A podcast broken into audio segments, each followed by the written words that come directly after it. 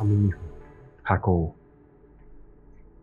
Perdonen por expresar temas personales en este podcast. Lo hago como sanación y terapia para el corazón.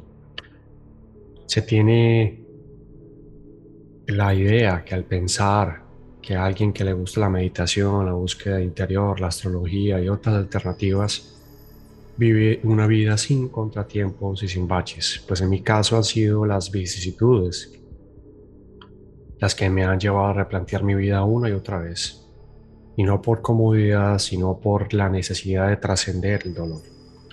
Por ello comparto tanto de mi vida personal, no es algo desde lo sé todo, es algo que me ha pasado a mí y tal vez a ti también.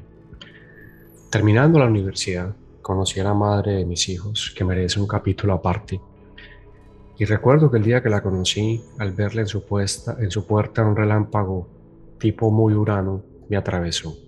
Y me dije a mí mismo, hay dos opciones. O salgo corriendo y olvido todo. Y la otra es quédate y aprender ahí a vivir en carne propia una experiencia humana que marcará tu vida. Y me quedé. Y fui padre sin terminar la universidad. Qué alegría ser padre sobre todo cuando creces sin tener uno. Jacobo es un hombre, un nombre en honor al gran último gran maestro de los templarios, Jacques de Molay, y hoy es su cumpleaños. No hay amor más increíble que tener a un hijo en tus manos. No hay manera de expresar lo que se experimenta cuando ves crecer a un ser que nació indefenso y que da sus pasos y aprende a hablar. Te enamoras de su sabiduría, de su risa, de su ritmo, de cada proceso que atraviesa. Los hijos sí te cambian, te dan todo y ellos solo están siendo ellos mismos. En esos momentos me enfoqué en ser un buen padre, abandoné proyectos, carrera y la vida se puso cuesta arriba porque debía alimentar física y emocionalmente a un ser humano, yo, que no sabía qué es cuidar a otros. Jacobo cambió todo no solo a mí, a todos los de mi círculo familiar. Ellos y ellas vieron cómo ese niño tomaba forma y con los años reclamaba su puesto en una sociedad compleja y taciturna.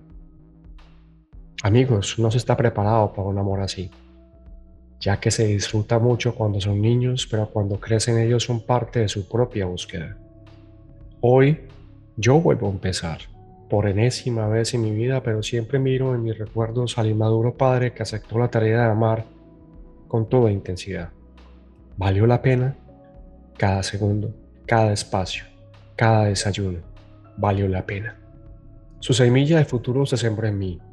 Él me educó mejor que cualquier doctorado en cualquier universidad y me animó a ser un mejor ser humano. A partir de allí se incrementó mi luna en Sagitario, haría todo lo posible por ser un gran ser humano, para ser un mejor padre. Teatro, meditación, viaje, terapia, psicólogos, viajes, todo lo que pude hacer. No sé si lo hice bien, seguro no. Pero jamás dejé que los bloqueos ancestrales me impidieran intentarlo. Yo pude amar en esta vida, no una, dos veces, y fue a través de mis hijos. Es mi experiencia y por ello quiero compartirla. Amen a alguien vivo, no a las cosas. Duele y se siente profundo, pero en mi caso fue el proceso que elegí para salir del pantano y ver la luz como algo tangible.